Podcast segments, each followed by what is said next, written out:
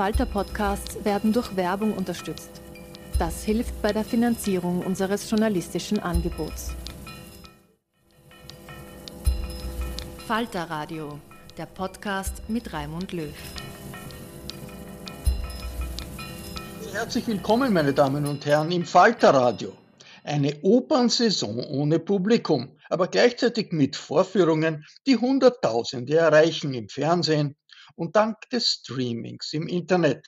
Mit diesem Widerspruch müssen in der Pandemie viele Opernhäuser umgehen.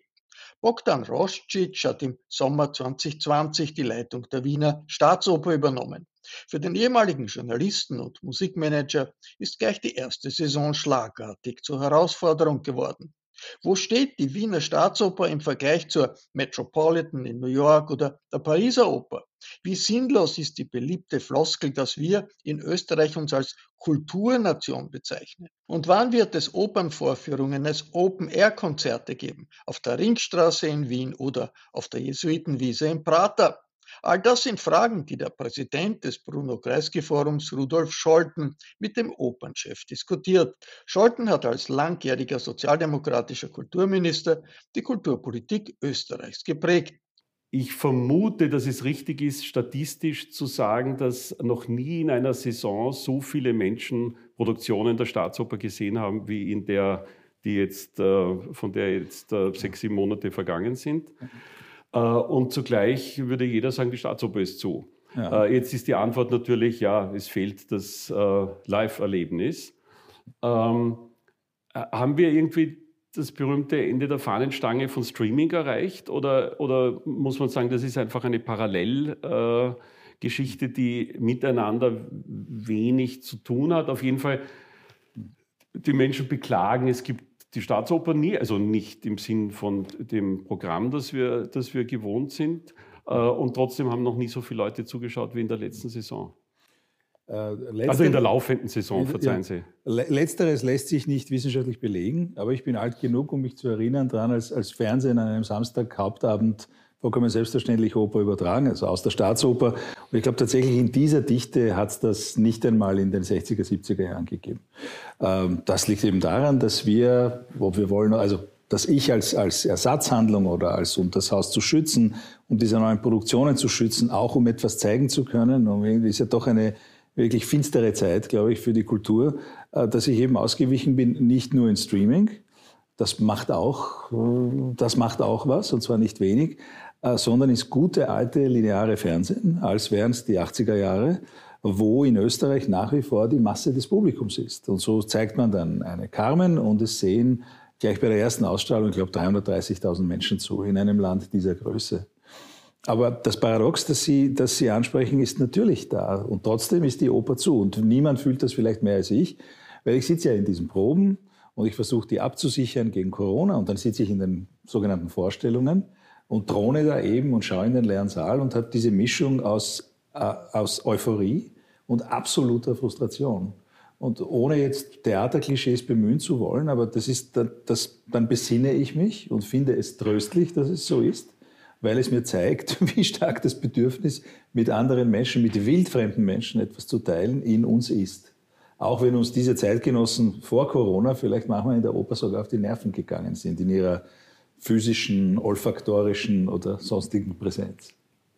Aber wenn, nicht jetzt äh, des Spiels wegen, aber wenn man versucht, aus dieser Situation auch ähm, eine, eine erfreuliche Perspektive zu ziehen, eine positive Perspektive zu ziehen. Äh, ist es nicht bei aller technischen Raffinesse, die ja äh, schon enorm beeindruckend ist, und ich glaube, es ist jetzt nicht nur höflich zu sagen, dass Sie da auch international sehr führend sind in der Oper, was, was Streaming und die, die Attraktivität der, ja. der Streaming-Programme angeht und die Offenheit vor allem. Ähm, dass man aber zugleich immer kennt, dass äh, dieses manchmal früher in seiner Bedeutung bezweifelte, äh, es ist unbedingt notwendig, alles real auch zu erleben, äh, dass, äh, dass eben kein Ersatz dafür zu schaffen ist und dass wir so gesehen eigentlich eine Renaissance dieses, ähm, dieses man will es fühlen können und fühlen kann man besser wenn, fühlen kann man ohne Bildschirm besser als mit Bildschirm. Ja, also ich sehe das ganz genau so, wie Sie es sagen.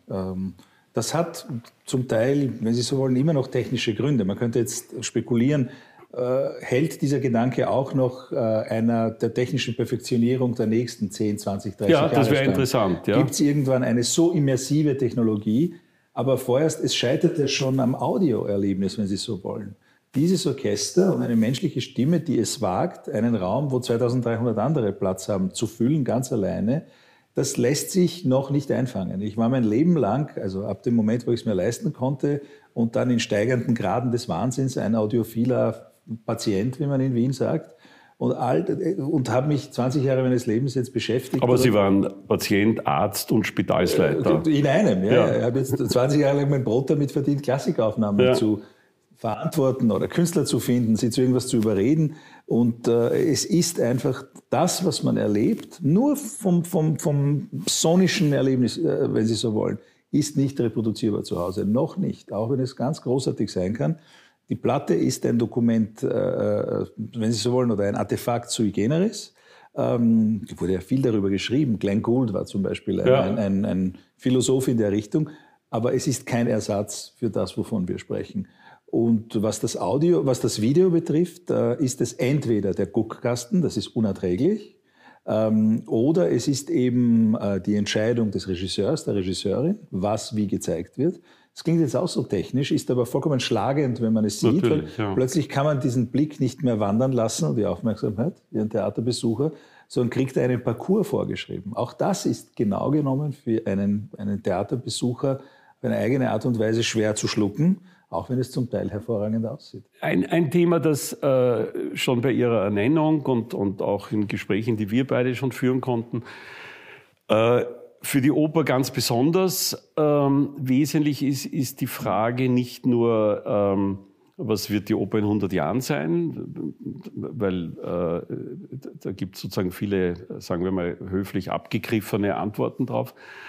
Ähm, aber die Frage, wie gelingt es einer gleichsam dem, dem Monument bürgerlicher Kultur, nämlich Oper, ähm, wie gelingt es da eine Öffnung zu erzeugen, die dazu führt, dass äh, mehr und andere Menschen Zugang finden als die, die wir, die wir gleichsam natürlich auf diesem Weg sehen, sich äh, für Oper zu interessieren. Ähm, ist da die jetzige Zeit eine Chance dafür oder ist das etwas, äh, wo die Oper nur mit der Überzeugungskraft äh, ihrer, des, des äh, analogen Auftritts oder der Realität arbeiten kann? Ich glaube, es ist jede Aktivität, ich will nicht zu diplomatisch oder fad antworten, aber ich glaube, es ist jede Aktivität der Oper eine Chance dafür, auch die derzeitigen, wenn man es so betrachten will. Wenn man sich die Mühe, wenn man sich der Mühe unterzieht, ähm, es so zu sehen. Ich werde oft gefragt, naja, also offen und öffnen, wie geht denn das? So, verraten Sie uns doch endlich den Kniff, den Sie anwenden wollen damit. Und ich sage dann immer wahrheitsgemäß darauf, es gibt keinen. Man öffnet so ein Haus, indem man es tut. Ähm, wir haben jetzt ein fantastisches Beispiel. Heute schaue ich aus meinem Fenster, ich bin so in einem dieser sogenannten Ohrwascheln, ist mein Büro, und schaue auf den Eingang Karajanplatz. Und da staut sich an einem Freitagvormittag bei, bei sehr schönem Wetter, äh, staut sich eine Schlange, die nach hinten zur Operngasse geht, um den Kunst- und Architekturrundgang äh, anzutreten an der Wiener Staatsoper. Also wir haben uns zunutze gemacht, dass man, dass ab 8. Februar die Museen immerhin öffnen konnten, haben gesagt, äh, wir hm, haben auch was zu zeigen und haben das so organisiert, dass es jetzt eben den Auflagen konform abgeht. Und da kommen Wochenende für Wochenende über 2000 Leute. Und dann haben wir uns gedacht, jetzt untersuchen wir doch mal, wer das ist und haben so eine, eine kleine Umfrage gemacht. Stellt sich raus, ähm, sowohl vom Alter her, äh, jede fünfte, jeder fünfte unter 30, äh, fast die Hälfte unter 50. Ähm, ich glaube, äh, ich habe jetzt die genaue Zahl vergessen, aber, aber ich glaube 40 Prozent noch nie in der Oper gewesen und anderes mehr. Das, ist jetzt eine Maßnahme von Dutzenden, die uns hoffentlich noch gelingen werden. Aber wenn man das, was man tut, unter, unter dieses Vorzeichen, äh, unter diese Vorzeichen setzt, dann hat es diesen Effekt. Ich sage Ihnen ein anderes Beispiel. Eine Matinee zu einer Vorstellung, zu einer Premiere. Das kann sein, ein höfliches Geplauder, das um 12.30 Uhr an einem Sonntag vorbei sein muss, weil man sonst die ersten Sitze klappen hört, äh, weil die Herrschaften halt irgendwo zum, zum Mittagessen reserviert haben, als sowas noch möglich war. Oder es kann sein, ein Angebot, dass vielleicht darüber hinaus Menschen, die noch nicht alles gesehen, gehört, bedacht und schon 17-fach konsumiert haben, die denen irgendwie einen Zugang zu dem Erlebnis ermöglicht, um was es da geht. Also bei, dem, bei der Carmen haben wir das jetzt gemacht. Ich habe mich hingesetzt mit der Cast, da waren sehr wichtige Leute dabei, mit dem Regisseur, der konnte dann während des Schnupfens nicht dabei sein. Dann haben wir ein Video voraufgezeichnet. Es wurde auch Musik geboten, ob jetzt Piotr Becava oder die Frau Ratschwili-Schwili, der Erwin Schrott. Das wurde bisher, glaube ich, 10.000 Mal angeschaut also, oder abgerufen. Ne? Äh, also ich glaube, dass nichts, was das Haus tut, wenn es verstanden durch die Linse betrachtet wird, wie macht man das jetzt relevant und zugänglich für alle, äh, dass das nichts äh, nicht beiträgt zur Öffnung. Ich glaube, dass erstens haben Sie vollkommen recht. Und zweitens glaube ich nur, dass unter, genau unter dem Aspekt, dass alles beiträgt,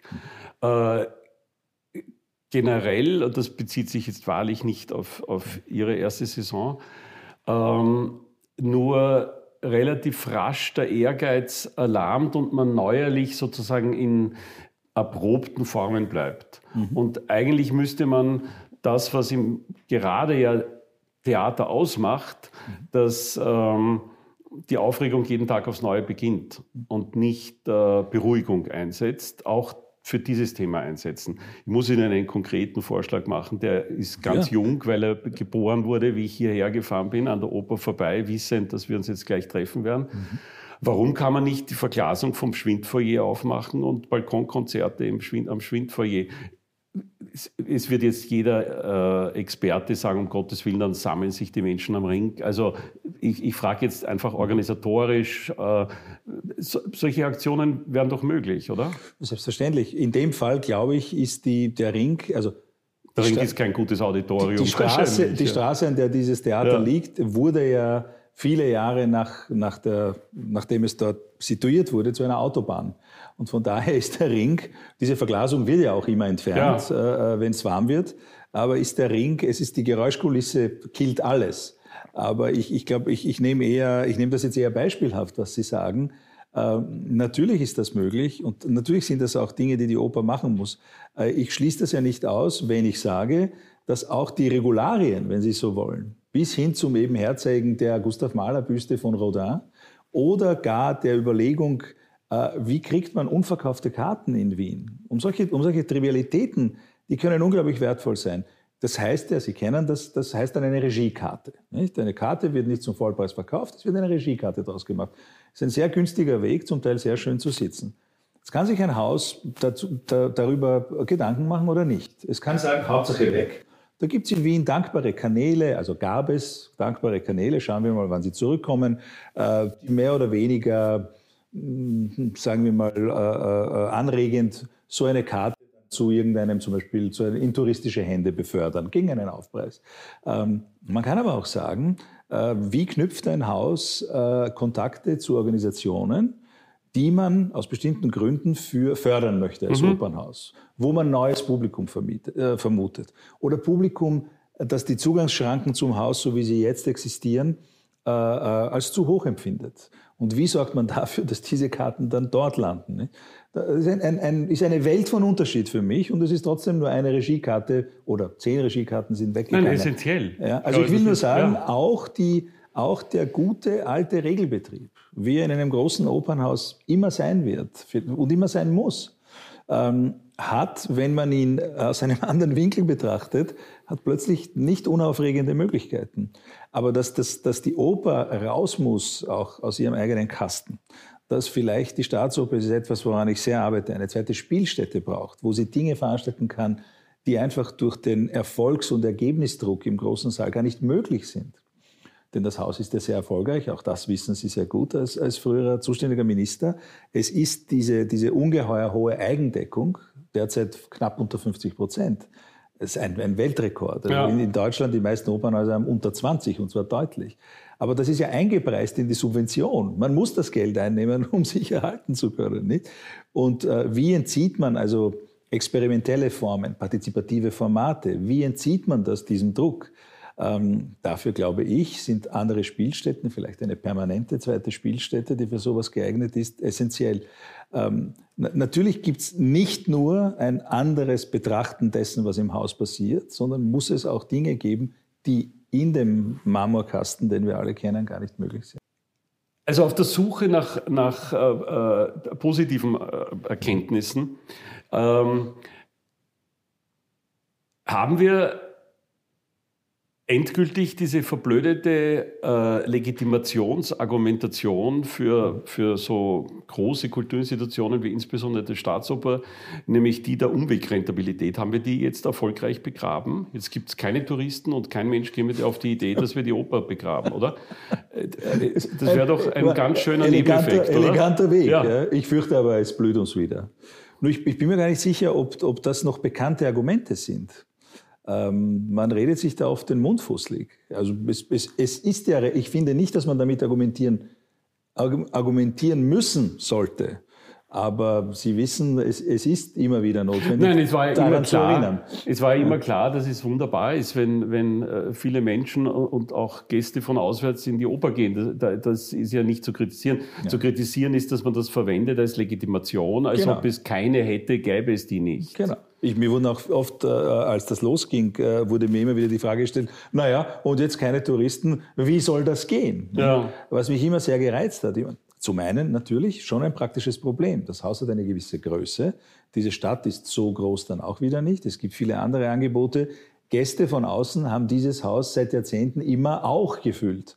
Aber dieses, das Opernhaus als Problem betrachten, weil jetzt die Touristen ausbleiben die halt an einem Wochenende da sind und sozusagen rein müssen, sonst war der Wien-Besuch ein Flop, das ist natürlich, das, das, das bringt einem das Blut zum Kochen. Ne? Ich habe dann äh, verschiedene Dinge geantwortet, unter anderem, naja, dann fangen wir mal damit an, äh, das Personal in die Oper einzuladen, das jetzt plötzlich sich in Hochrisikoberufen wiederfindet äh, und vielleicht noch nie drin war. Das mhm. haben wir dann auch übrigens gemacht. Nein, ich denke, dass es äh, sehr viele Formen, ich meine, Sie kennen das, äh, also lange vor Corona in New York war dieses Met in the Park ein Riesenerfolg. Ja. Also die Metropolitan Opera spielt im Central Park und das ist ähm, äh, sozusagen ein, ja, ein großes Fest. Mhm. Ähm, ist nicht äh, sozusagen es entsteht ja auch eine gewisse Beweglichkeit äh, aus dieser äh, äh, eingezwängten Situation, in der wir sind, äh, dass Dinge plötzlich gedanklich und auch real möglich werden, die man, die, die gleichsam im Normalweg äh, nur sehr schwer zu, auf, auf die Reihe zu bringen werden. Ähm, ich sage Ihnen ein Beispiel, wenn ich darf. Oper äh, auf der Jesuitenwiese ging auch, oder? Nein, Nicht Stadt der Stadt. Nein, nein, nein, ich, ich verstehe Sie richtig. Ich sage Ihnen ein Beispiel. Es war ein Plan, ein sehr weit gediener. Es gab schon Bühnenzeichnungen und alles Mögliche. Es gab sogar schon eine Disposition, also eine Proben und wann, wie, Dienste dafür, dass die Saison beginnt mit einem Open Air. Ja. Und zwar vor der Oper, bei gesperrtem Ring. Es wurde so ein bisschen vorexerziert äh, in der Saison 1920, 150 Jahre Haus am Ring. Und ich dachte mir, als ich habe ja in Wien gelebt, jetzt die letzten 20 Jahre war ich beruflich im Ausland und privat, aber ich habe davor 20 Jahre in Wien gelebt und habe ein Gefühl dafür, wie eine Opernsaison hier anfängt. Und das hat sich immer so seltsam eingeschlichen. Irgendwann waren, waren dann alle zurück aus Salzburg, so ungefähr, na, und dann konnte man mal mit einem Liebestrank äh, langsam sich warm spielen. Gut. Ähm, ist inzwischen ein bisschen anders, aber ich habe mir gedacht, wie wäre es denn damit, äh, wenn man, und der ORF wäre dafür ein sehr williger Partner gewesen, wenn man die Saison markiert, damit, dass, als es noch warm genug ist, es sind ja immer die ersten Septembertage, wenn man vor dem Haus am Ring mit, mit, unter Mitwirkung der Stadt Wien und des Bezirks einfach ein natürlich freier Eintritt, ein riesen Open Air macht, und das eben auch überträgt. Ja, da hätte es auch schon Interesse gegeben von, von ausländischen Sendeanstalten. Auch das ist Corona zum Opfer gefallen. Also ich glaube, ich, ich weiß, was Sie meinen. Es war sogar geplant, ist einer von ungefähr 500 Plänen, die wir jetzt alle leider äh, in die Rundablage befördern mussten. Ich traue mich nicht einmal, das für diesen September zu planen, weil das so aufwendig ist und so kostspielig ist, dass eine Wiederabsage einfach eine Katastrophe wäre. Nein, das verstehe ich gut. Ich glaube nur, das ist eine ähm, also wir reden jetzt erfreulicherweise weder über Zahlen noch über, über also mir geht es jetzt auch nicht um die Prognose, wann wir das äh, so weit los sein werden, dass solche ja. Gedanken realistisch möglich sind. Aber, aber sagen wir mal so, es ist sehr wahrscheinlich, dass wir diesen Punkt erreichen werden. Mhm. Und, und ich glaube, dass es ähm, in der politischen, wirtschaftlichen, gesellschaftlichen, was immer medialen Diskussion jetzt schon die Gelegenheit ist, äh, Dinge so ähm, verbindlich äh, äh anzukündigen. Ähm, dass, ja, dass eine gewisse Verpflichtung entsteht, das dann auch einzuhalten und dass, das, dass es dazu eine Freiheit gibt, die in gelassenen Zeiten bei weitem nicht so groß wäre. Ich weiß nicht, ob man die Freiheit in gelasseneren Zeiten nicht unterschätzt. Es ist vielleicht eine Frage des Willens, auch so eines großen Instituts. Ich habe bisher äh, kein Wort der Kritik an meinem Vorgänger am Haus geäußert, werde dabei bleiben. Aber ich glaube, ich sage nichts Polemisches, wenn ich sage, dass die Oper in Wien zum Teil, also vielen möglichen Adressaten, etwas hermetisch vorkommt. Wer sich auskennt, kennt sich aus. Wer weiß, wie man an Karten kommt, der weiß das. Und wer nicht, naja, äh, das geht dann vielleicht halt nicht. ich glaube, eine, eine, eine, eine, eine Willensanstrengung, das zu ändern und zu sagen, es ist ein Haus, das von allen ermöglicht, für alle da zu sein hat. Aber nicht nur im Sinne von, naja, wenn ihr da seid, seid ihr willkommen, also im Sinne einer bewussten Öffnung. Ich glaube, dass das auch, auch in, in, in äh, friedlicheren Zeiten gegangen wäre. Es muss ja nicht immer die Masse das Argument sein. Ich gebe Ihnen ein Beispiel. Wir machen, auch das durch Corona schwer verwüstet, in der Ankerbrotfabrik zwei so partizipative Formate. Das eine ist ein Tanzlabor, das andere ein Opernlabor, ja. wo also Profis mit Kindern mit Jugendlichen sollte ich sagen, also nicht, nicht jetzt, es, es muss nicht immer Kinderoper sein, es muss nicht immer Kasperl und, und Krokodil ja. sein. Also das ist eher, sagen wir mal, Oberstufe und sogar Studenten sind zum Teil dabei, aber nicht Musikstudenten, wo äh, äh sozusagen musikalisch und dramaturgisch etwas erarbeitet wird, das dann in eine kleine Vorstellung mündet. Das ist jetzt unspezifisch, aber das würde jetzt wirklich zu weit führen. Wir machen das, wir haben dafür auch sogar freundliche Unterstützung gewonnen. Das trägt seinen Lohn in sich, weil diese, ich glaube, da nehmen jetzt so je 20 Menschen teil, trotz Corona, zum Teil jetzt virtuell, weil das einfach Menschen werden, die euphorisiert sind von dem, was da plötzlich geht und was sie selbst in sich entdecken und in der Zusammenarbeit mit anderen entdecken. Ich glaube, dass das mehr ist als ein Konsumieren und als ein eher oberflächliches dann auch Gutieren. Also all das, glaube ich, ist nicht erst jetzt möglich geworden, sondern war es schon. Es ist nur eine Frage, willst du es wagen? Ähm, wie weit jetzt die Handlungsfreiheiten aufgehen, das weiß ich nicht. Mir kommt vor, dem alltäglichen Kampf, sie könnten eher schrumpfen im Sinne von, gut, jetzt ist die Krise überstanden, jetzt wird abgerechnet. Nicht? Jetzt, jetzt gilt es, eine Wirtschaftskrise zu bestehen. Und dann sind wir dann wieder bei den Zahlen. Äh, ich habe da jetzt nichts Konkretes zu erzählen, aber meine Nase sagt mir, das wird schwierig. Das kann man wohl nicht ausschließen, dass das stimmt, was Sie sagen. Und trotzdem glaube ich, dass man dem prophylaktisch so massiv entgegenhalten kann, dass man das, äh, dass man das verhindern kann. Äh, ich brauche Ihnen nicht erzählen, wie viel äh, Diskussion buchstäblich tagtäglich, ich meine, es ist jetzt geradezu lächerlich, Ihnen das zu sagen, stattfindet, mhm. über welche Bedeutung Kultur, Kunst äh, äh, in einer Zeit hat, in der alles von einem Thema zugedeckt ist. Genau. Ähm, äh, ich denke, dass man ähm, dieses, äh, diese gleichsam Selbstverpflichtung und damit auch ein, einen riesen Tanker mit zu verpflichten, äh, dass, äh, dass das leichter ist, wenn man in einer so Art von Vakuumsituation ist. Mhm. Und wenn ich sage leichter, meine ich nicht, dass es früher, aber wir, wir sind uns einig, wir, es macht gar keinen Sinn, wenn wir jetzt über Versäumnisse reden und dann sagen, das hätte man immer schon. Ich glaube nur, dass es einfach jetzt eine gute Gelegenheit wäre, mhm. solche Dinge so weit auf die Schiene zu bringen, wo gleichsam niemand einer attraktiven ähm, äh, einer attraktiven Perspektive widersprechen kann. Mhm. Wenn Sie jetzt sagen, ich habe das und das vor, ich möchte die und die Menschen in die Oper bringen, die bisher dort äh, sich nicht wohl oder die sich dort fremd vorgekommen werden oder die keinen Zugang gefunden haben etc., ähm, dann, äh, dann, dann ist das äh, ein Argument, das immer schon richtig gewesen wäre und mhm. war.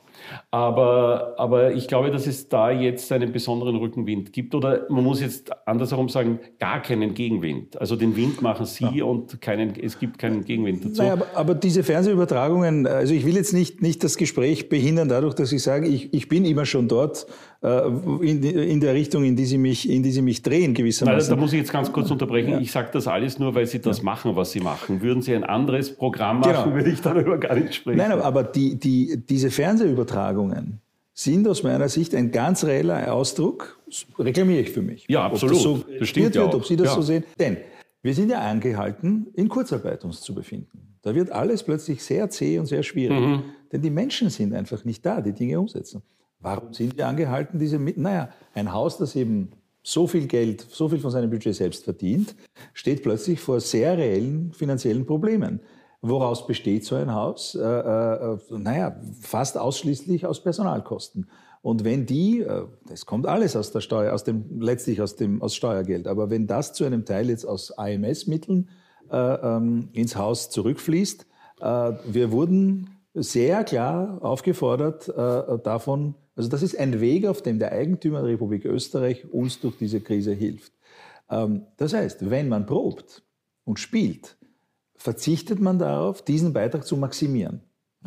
Und das ist nicht selbstverständlich. Es gibt Häuser in Deutschland, wo die Intendanten das gar nicht wollen, weil sie draufgekommen sind, ich möchte keine Namen nennen, wenn du keine Gäste hast, keine teuren Tenöre und Soprane und alle in Kurzarbeit schickst, dann stößt du dich gesund. Ja? Also so nach dem Motto, noch ein paar Monate zu und wir sehen richtig gut aus. Ja. Und von daher war es nicht selbstverständlich, dass das Haus das wollte.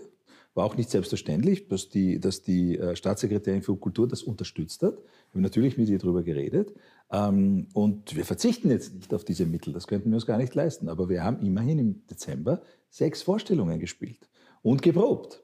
Äh, zwei davon waren sogar Premieren. Also äh, ja. ein Stück von Henze, zum ersten Mal in dieser Form an der Staatsoper, die erste große Choreografie des neuen Ballettdirektors für über 100 Tänzerinnen und Tänzer.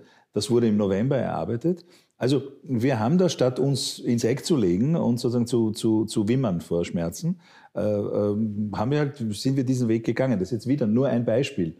Aber ich glaube, ich, ich verstehe, was Sie sagen und ich würde für mich beanspruchen, dass wir das tun. Ähm, wie weit man da gehen kann und, und äh, wie geeignet die derzeitige Situation ist oder wie sehr sie einen behindert, ähm, ein, ein, ein weites Feld. Aber mir ist prinzipiell der Zugang sympathisch, zu sagen, ähm, auch da sind viele der Grenzen, auf die man, äh, an die man zu stoßen meint, eher mentale und eher im Kopf. Äh, es kann so ein Haus überhaupt niemand daran hindern, äh, sich neu zu erfinden in so einer Zeit, ohne so zu tun, als ob es nicht darum ginge, so früh wie möglich wieder im großen Haus einfach Oper zu spielen. Dafür ist dieses Haus da, das, dafür gibt es ein eigenes Gesetz, auch das wissen Sie besser als ich. Die, ähm, ich glaube auch nicht, es kann in all diesen Bereichen oder in all diesen Beispielen ja nie um, ein, um einen Ersatz gehen, sonst es geht ja, genau. wenn nur darum, nicht nur, wenn geht es darum, ähm, äh, Dinge zu tun, die, die aus diesem, äh, wie soll ich sagen, aus diesem äh, gewohnten äh, äh, Wegen äh, ausbrechen. Mhm. Und, ähm, und ich glaube eben, wie gesagt, dass es, äh, es gibt äh, in der Politik immer dieses, dieses Argument, man muss Pflöcke einschlagen. Mhm. Äh, und da gibt es auch einen gewissen Wettbewerb. Also der, der, der Erste, der den Pflock eingeschlagen hat, hat ihn eingeschlagen. Mhm. Äh, und, äh, und da glaube ich eben, wie gesagt, dass es eine, derzeit eine Möglichkeit gibt, ähm, äh, dass, dass sozusagen der Hunger und die, und die Neugierde mhm. auf, auf Ungewohntes ähm, äh, groß ist und, ähm, und man damit äh, bei allen Schwierigkeiten, die will ich bei Gott nicht leugnen, aber äh, damit tatsächlich einen Boden schaffen kann, eines Tages äh, sagen zu können, wenn es gut ausgeht, ähm, das ist jetzt ziemlich gut gelaufen und wahrscheinlich äh, haben wir das nur zusammengebracht, weil vorher die Situation so schwierig war. Weil es geht ja irgendwann einmal darum, dass wir, dass wir aus all den Nachteilen nicht jetzt äh, in naiver Euphorie Vorteile machen, aber, aber, aber, aber die richtigen Lehren und den richtigen Nutzen daraus ziehen. Die Pflöcke sind zum Teil sehr unglamourös. Ich habe ja die Saison damit begonnen, dass wir, ähm, es wird den meisten, die das sehen, gar nicht bewusst sein, äh, bei Generalproben an der Staatsoper gibt es Zuseher. Der Saal ja. ist ziemlich voll. Ja. Und das ist äh, so, dass der Betriebsrat, also die, die, die, wie sagt man, die, die, die Vertreter der Belegschaft, die vergeben diese Karten. Ja. Das war immer so. Und äh, ich habe es geschafft, in Überzeugungsarbeit zusammen mit dem Betriebsrat, mit den Kolleginnen und Kollegen, äh, haben wir es geschafft, dass ein Drittel des Saals an Menschen unter 27 gehen kann, zum Beispiel, für 10 Euro. Was ist eine Generalprobe? Eine Generalprobe ist, ist äh, sozusagen das fertige Ding auf der Bühne. Ich habe die letzten zehn Jahre, glaube ich, zweimal erlebt, dass in einer Generalprobe unterbrochen wird. Also es ist eine Vorstellung, bevor es eine Vorstellung gibt. Wenn einen das interessiert, wenn man da Magie spürt, ist eine große Sache. Ähm, auch, auch, das hat jetzt Corona schwer gebremst. Aber immerhin haben wir bei drei, bei drei Premieren äh, haben wir es geschafft, das anzubieten. Ne? Ähm, auch da, wie gesagt, das, hat für mich keinen, das ist kein Gamechanger, aber ich glaube, in der Summe ist es eine Maßnahme, die mit zehn anderen dazu führt, dass, dass etwas dreht. Und äh, darum haben wir das sehr ernst genommen, sehr liebevoll betreut, uns überlegt, wie wir dieses Publikum ansprechen, wie sich die registrieren, wie wir dann mit denen kommunizieren. Auch das ist für dieses Haus, nehme ich für mich in Anspruch, etwas ganz Neues.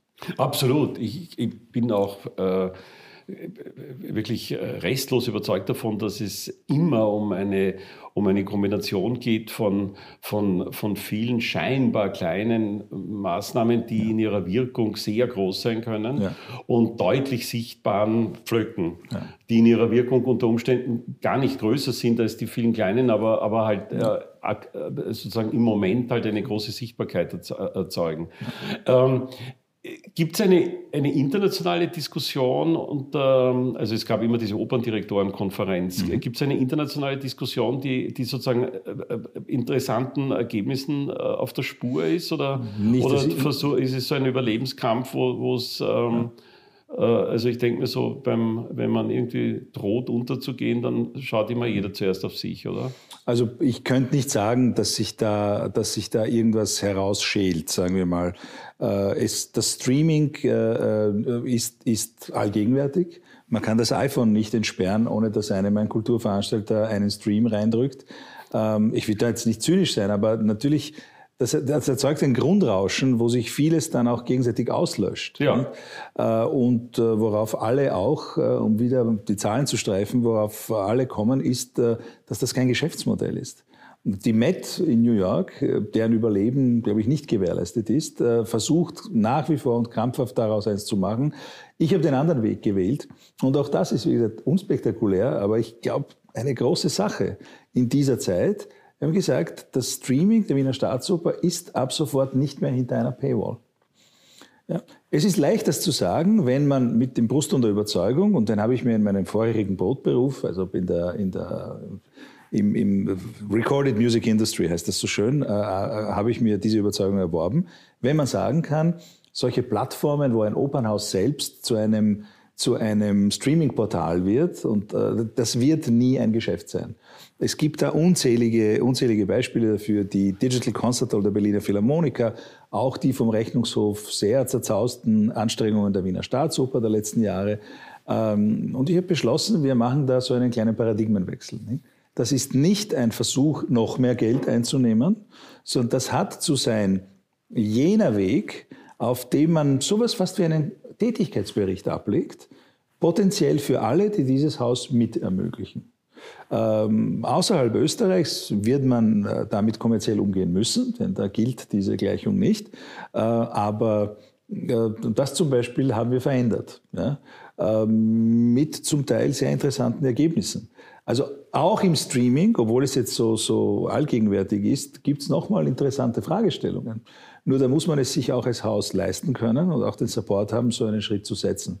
Ansonsten, glaube ich, dürfen Sie wirklich nicht unterschätzen, ohne da jetzt äh, in Selbstmitleid, in Moll zu versinken, äh, wie aufreibend der Alltag geworden ist.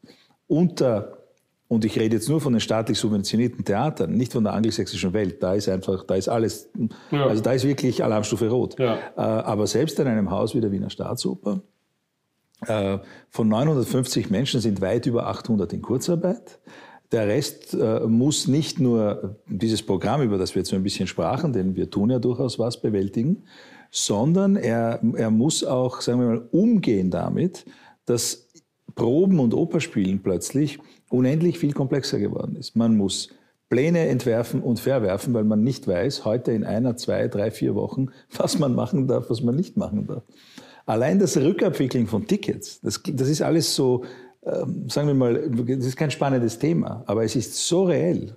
Äh, äh, also das blockiert nicht nur uns, sondern auch viele Häuser. Ich, ich, ich würde lügen, würde ich behaupten, es ist eine Zeit des ruhigen Gustierens und Überlegens, äh, wo man dann ja, mit, plötzlich mit geblähten Segeln äh, ums Eck schießen wird im ersten Moment. Das stimmt einfach nicht. Es ist auch ein, ein, ein, ein, ein zermürbendes Klein-Klein und ein Umgehen mit einer sehr reellen Not, nämlich an Ressourcen. Ähm, ich glaube, irgendwie muss man letztlich nur, die Kunst besteht wahrscheinlich darin zu verhindern, dass das eine schäbige Angelegenheit wird. Und ja, das ist ein sehr schönes Wort, also ein, ja? schön, äh, ein, ein, richtiges Wort. Ich ja. glaube, dass man in der, in der öffentlichen in der öffentlich geführten Diskussion nur genauer unterscheiden muss zwischen der ähm, zu einem großen Teil ganz schwierigen individuellen Situation von Künstlerinnen und Künstlern. Und da mhm. reden wir jetzt äh, natürlich primär von von, von wirtschaftlichen Fragen, aber, mhm. aber man muss da selbstverständlich natürlich viel mehr als nur die wirtschaftliche Seite sehen. Ja. Ähm, das, der zweite Punkt ist, wie geht es den Institutionen? Sie haben das selber erwähnt, da gibt es äh, diejenigen, die, ähm, die, die aufgrund ihrer speziellen Finanzierungssituation äh, das sehr gut überstehen und andere, äh, also gut, da gibt es auch eine ganze Palette sozusagen, ja. eine, ganze, eine ganze Bandbreite. Und das Dritte ist die Frage, ähm, was sind die Auswirkungen dieser, dieser Situation auf äh, die Position von, von Kunst in der Gesellschaft? Das ist ein platter Satz, aber, aber er ist natürlich konkret auch zu beantworten. Und und ich glaube, dass man, dass äh, diese drei Themen einfach äh, sehr häufig vermengt werden, klarerweise, weil, weil, weil, ja. weil sie in, sozusagen in jedem Argument sich. Aber, aber letztlich sind es drei unterschiedliche Themen. Mhm. Naja, die, die, das letzte von Ihnen angesprochene war ja vielleicht das Präsenteste. Aber in Form so einer enttäuschten Klage darüber, dass eben der Stellenwert von Kunst und Kultur gerade relativ deutlich einem vor Augen geführt wird. Und vielleicht diese Zentralität, die behauptete, die gerne behauptete, die, wenn man polemisch sein will, in Sonntagsreden besonders gerne behauptete, überhaupt nicht existiert. Ich habe daraufhin immer, also man ist enttäuscht, dass die Politik, äh, ich rede jetzt ganz generell, ähm, die gute Meinung, die man von ihren Prioritäten hat, nicht erfüllen mag oder nicht bestätigen mag. Ich persönlich habe das, hab das Problem nicht, weil ich diese gute Meinung nicht teile. Ähm, trotzdem, äh, die, die, die vielleicht spannendere Frage ist, denn ein Commitment zu diesen Institutionen und zum steuerfinanzierten Kulturbetrieb, das gibt es ja und das wird auch bleiben, äh, unabhängig von seiner konkreten Ausgestaltung. Ich glaube, die größere Frage ist, was stellt dieses Jahr, das wird jetzt dann bald, es wird ja bald exakt ein Jahr sein, was stellt das mit denen an, die dann in diesen Häusern und in diesen Institutionen stehen oder und sitzen sollen und, und, und, und werden hoffentlich wieder? Ähm, was hat das getan mit der Aufmerksamkeitsspanne? Was hat das getan mit, mit einem, einem persönlichen Gefühl von notwendiger Distanz zu anderen im physischen Raum? Ich habe da zum Teil wirklich, große Fragezeichen. Ich bin mir unsicher. Ich wünsche mir, dass, dass wir nie Probleme haben, in einem Theater des 19. Jahrhunderts eng gepackt, äh, sozusagen in, in, in einem, diesem gemeinsamen Erlebnis aufzugehen. Aber wird das wieder so sein? Wann wird das wieder so sein? unabhängig von der Angst äh, vor, vor, der vor Ansteckung.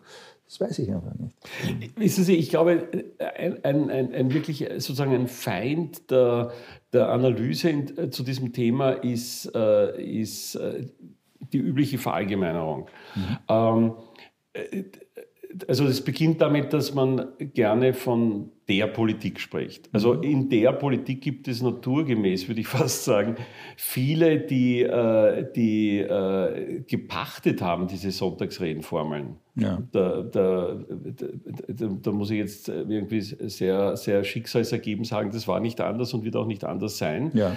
Äh, und, äh, und zugleich kommt es aufs Ergebnis an, mhm. weil letztlich ist es egal, ob irgendjemand äh, schöne Reden hält, von dem man weiß, dass er, dass er sie nicht einmal selber geschrieben hat. Äh, ähm, das, was man wohl anerkennen muss, und da sind wir uns, glaube ich, einig, ist, dass die, dass die äh, Grundstaatssekretärin Andrea Mayer einen tollen Job macht und, und vieles auf die Reihe bringt, was, was, ähm, äh, was dringend oder auf die Reihe gebracht hat, was mhm. dringend notwendig ist und, und, und man mit ihrem Engagement rechnen kann und auch mit mhm. ihrer äh, äh, sozusagen Durchschlagskraft. Mhm. Ähm, das Allgemeine ähm, sich immer wünschen, dass, dass dieser Rang, den Kunst in Österreich für sich reklamiert, auch, ähm, auch eingelöst wird, halte ich für naiv. Also ich meine, allein schon diese, Ihnen, ja. wenn wir, ich habe diese Formel schon nie gemocht, wir sind eine Kulturnation. Also erstens einmal hieß ja, das andere sind keine, das ist schon einmal ziemlich unfreundlich. Und zweitens haben wir so viel Grauslichkeiten angestellt, also so gesehen, also da, da braucht es auch ein bisschen mehr Ehrfurcht, oder? Nein, ich, ich, wünschte, ich könnte Ihnen widersprechen. Also es ist eine ultimative Floskel. Ja. Und wie immer, was ist eine Floskel? Letztlich eine Vergröberung und Verkürzung der Wirklichkeit und das ist in sich unappetitlich. Ja. Also ich, ich habe äh, ich, ich, äh, ich will den, diese Redewendung auch nicht affirmativ verwenden. Äh, mir kommt vor, das hat nichts mit nichts zu tun. Ja, ganz genau. Ja. Das ist so wie das berühmte Erbe. Letztlich muss man sagen, geerbt haben wir gar nichts. Bestenfalls müssen wir schauen, dass wir es weitergeben können, oder? Genau. Also ja. äh, die, die, ich, ich, ich, und deswegen glaube ich auch, dass, dass, ähm, dass es da einen, es ist so eine Mischung von Klarheit und in gewisser Weise auch einer pragmatischen Haltung, die sagt, blenden wir uns nicht selber mit diesen, äh, mit diesen, äh, mit diesen ähm, zum Teil ja wirklich erstarrten Überschriften. Ja, und äh, wenn das klarer wird in dieser Situation, ähm, bin ich, finde ich das positiv. Ja? Weil ich es immer positiv finde, wenn die Wahrheit über eine Konstellation oder eine Situation spürbarer wird ja. und deutlicher wird und man vielleicht äh, sich früher auf die Zunge beißt, äh, wenn, es, wenn die Diskussion abrutscht in diese abgegriffenen äh, Stehsätze, die vielleicht nie so ganz zutreffend und wertvoll waren. Ja, in gewisser Weise können wir, wir können sie ja nicht abschaffen, wir können sie nur peinlich werden lassen. Oder? Genau, ja. Und, aber das ist ja das ist schon ziemlich viel, der, oder? Der beste Weg Richtung Erosion. Das wäre doch ein gutes Ergebnis für uns für heute. Also, wenn, wir, wenn man schon sozusagen nichts reparieren kann, kann man wenigstens ein bisschen was peinlich werden lassen, oder? Äh, es erübrigt sich, ich glaube, dass das auch eine, eine, eine Wirkung äh, der, der jetzigen Situation ist, dass sich ähm, dass äh, sich vieles erübrigen wird, weil es äh, in, in, einer, in, in der Zeit, in der man sozusagen realistisch äh, angehen kann, dieses äh, und was machen wir wirklich danach, ähm, dass, äh, dass äh, diese, diese, wie soll ich sagen, Verblendungen äh, werden hochkarätig lächerlich. Ja, äh, aber wie geht man damit um, ist die Frage. Nicht? Beteiligt man sich an, an äh, beteiligt man sich in, kommentierend daran oder, oder gibt es vielleicht auch einen Weg, diese Diskussion vollkommen links liegen zu lassen und einfach ganz was anderes zu machen? Ich fühle mich bei, bei, ähm, in, in Diskussionen, in Streitgesprächen, in Interviews äh, äh, finde ich das vollkommen, vollkommen, äh, also finde ich das relevant und wichtig. Aber ich glaube, im, im Handeln äh, setzt man ja, also zeigt man, was man darüber denkt, indem man einfach abbiegt und, und etwas, etwas vollkommen anderes macht. Äh, beziehungsweise sich kümmert, auch in so einer Situation darum, ähm, dass, die, dass Dinge, die nicht zum Stillstand kommen müssen, siehe zum Beispiel Probenbetrieb, Vorstellungsbetrieb, dass die auch nicht zum Stillstand kommen. Also da muss ich Ihnen jetzt ein wie soll ich sagen, ein Kompliment und eine Mahnung auf den Weg geben. Sie haben ein Talent und eine Position, solche Dinge auf den Punkt zu bringen, die es schade machen würde, wenn Sie sagen, ich tue nur abbiegen, aber ich sage nichts zur Kreuzung. Nein, ich muss eh äh, zu viel sagen. Äh, ich müsste es auch als, als Person nicht, nicht unbedingt recht. Ähm, aber ich, ich, ich weiß nicht, die Diskussion, ich weiß nicht, wie es Ihnen geht, aber der, der Meinungsmarkt unter Corona, jetzt ist das Meinen ja schon in, in, in friedlichen Zeiten vielleicht nicht die nobelste Art, seinen Verstand zu gebrauchen. Aber unter Corona äh, ertrinkt alles, inklusive der Corona-Diskussion, äh, in, in so einem, einem im Meinungsmüll. Nicht? Äh, es ist nicht gelungen, hier nicht und anderswo nicht. Da soll man sich jetzt nicht, äh, aber ich, ich, ich stelle das nur fest. Äh, auch mir ist es nicht gelungen.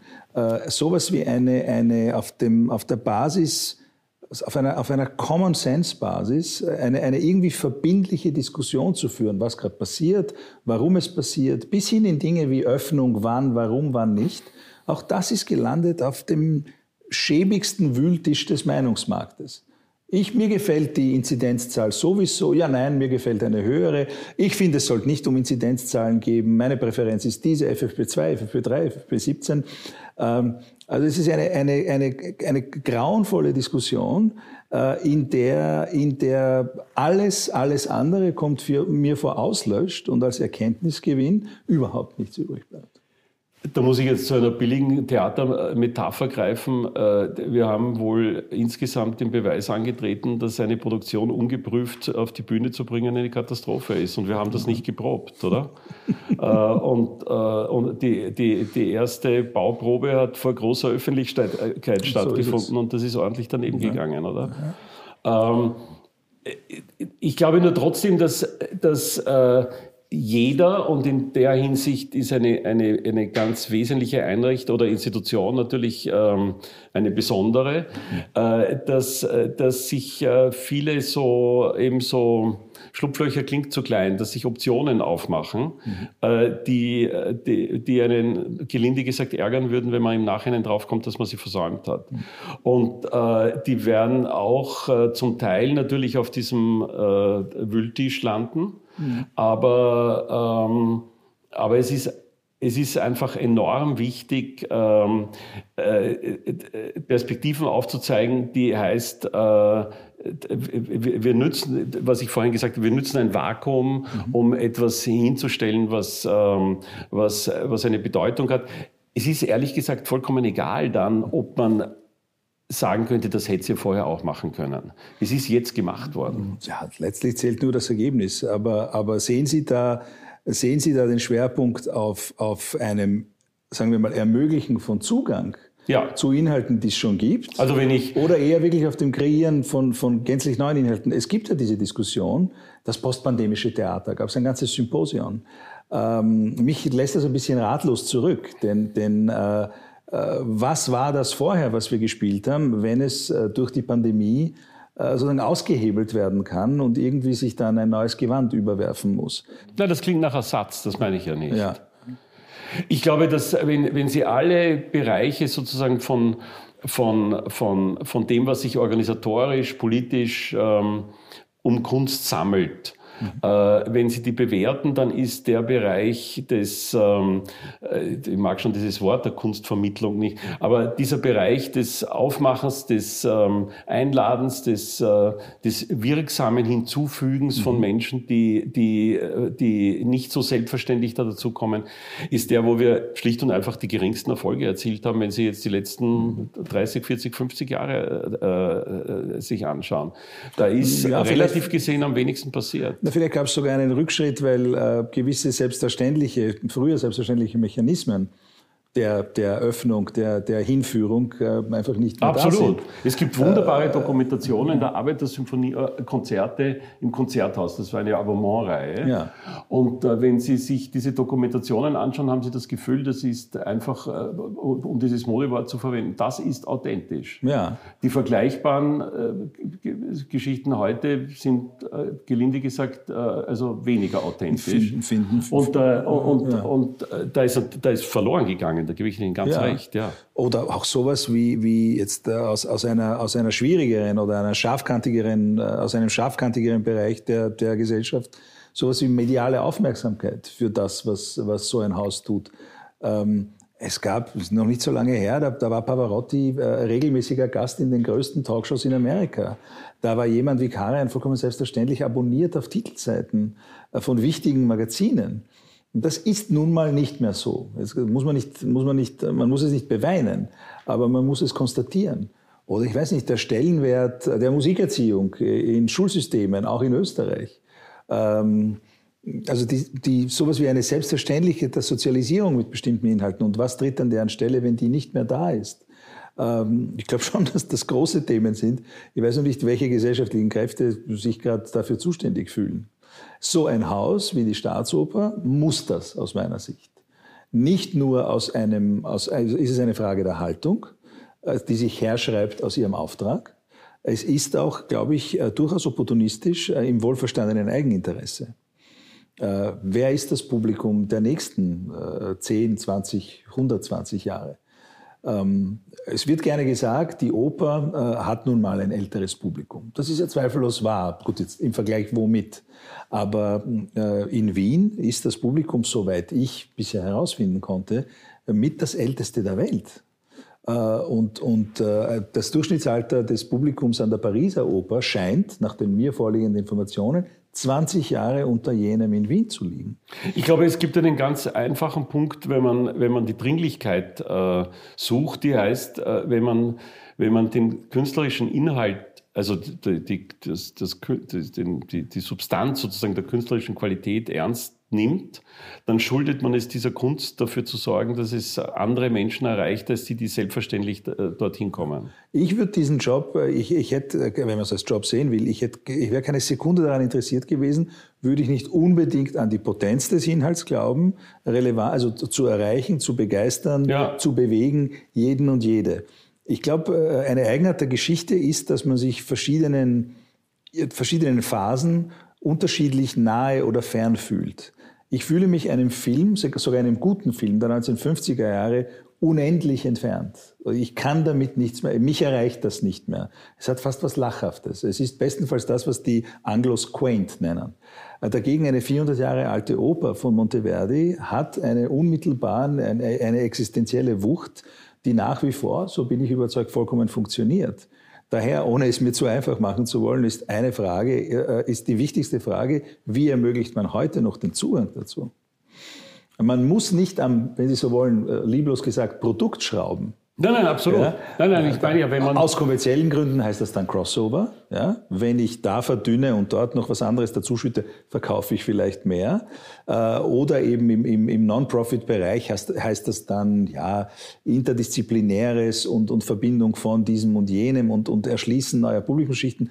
Ich, ich glaube, am, am, an dem, was da angeboten wird, äh, muss man nicht drehen. Man muss dafür sorgen, dass es auf eine zeitgenössische Form ausgedrückt werden darf, vor allem im Szenischen. Wir haben ja schon mal darüber diskutiert. Aber dann geht es wirklich um das Organisieren von, von einem Zugang, nicht nur ökonomisch, also so günstige Tickets und alles, sondern auch einem Zugang, der eine Chance hat zu gelingen im Sinne eben von Vermittlung. Ich finde, das hat keinen Ugu, auch wenn es, auch wenn es vielleicht nicht immer zu beglückenden Formaten geführt hat und nicht immer zum gewünschten Ergebnis. Äh, Nein, ich glaube, es gibt einen simplen Maßstab, der heißt, jetzt pathetisch gesprochen, das weiß ich schon, mhm. äh, Sie müssen auf den Viktor Adler Markt gehen und mit gutem Gewissen sagen, ich habe mich um euch bemüht. Ja. Und das heißt nicht, dass das jetzt äh, unbedingt äh, alles Opernabonnenten werden. Aber, aber es heißt, dass, dass, man das, dass, äh, dass man sozusagen sichtbare, spürbare Schritte tut, die heißen, wir nehmen euch ernst, Mhm. Äh, wir wollen euch dabei haben mhm. und, äh, und wir versuchen alles, was wir nur irgendwie können, um das äh, möglich zu machen, leichter zu machen, weil deren Weg ist nicht nur geografisch natürlich weiter, bis sie, bis sie, bis sie am Ring sind. Ich wünschte, ich könnte über, über ein paar schon konkreter weitergediente Ideen reden, kann da nur um Verständnis bitten. Ich bin ja da, die Zuständigkeit ist erst ein paar Monate her und die waren eben leider sehr verzerrt. Äh, aber wir denken sehr stark in die Richtung. Es gab mal, Sie erinnern sich doch sicher, die Staatsoper in den Bundesländern. Ja. Nicht? Ich glaube, es gibt eine zeitgemäße Form davon, nicht? Äh, die funktionieren kann. Also nicht die Arbeiterkammer bringt äh, Ensemblesänger mit ein bisschen Kulisse irgendwo in einen Saal. Ich glaube, davon gibt es eine, zum Beispiel, davon gibt es eine zeitgemäße Form. Ähm, und, und vieles andere. Ich, ich, für mich, ich kann nur sagen, auch wenn das jetzt ein bisschen Ankündigungspolitik ist, aber sowas, sowas braucht einfach Zeit. Es braucht auch eine Zeit, die, das Verständnis dafür und die Finanzierung dafür zu sichern. Aber diese, der Komplex, um den wir uns drehen, ich beanspruche für mich, ist absolut zentral, äh, habe ich mir vorgenommen für meine, für die Jahre, die ich da bestellt bin. Dass das natürlich nie, nie das Einzige ist, was eine Direktion machen kann, das ist ja klar.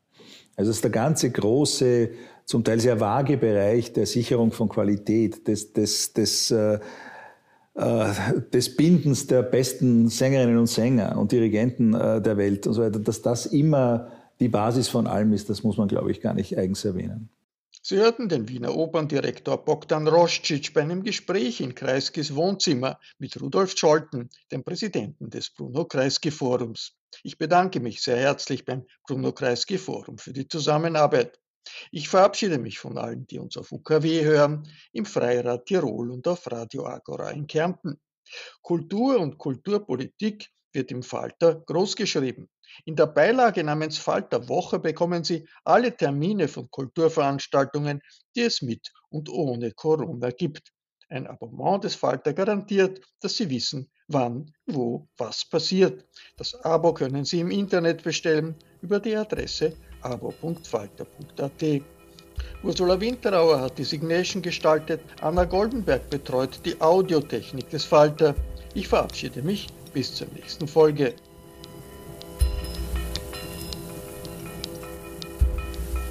Sie hörten das Falterradio, den Podcast mit Raimund Löw.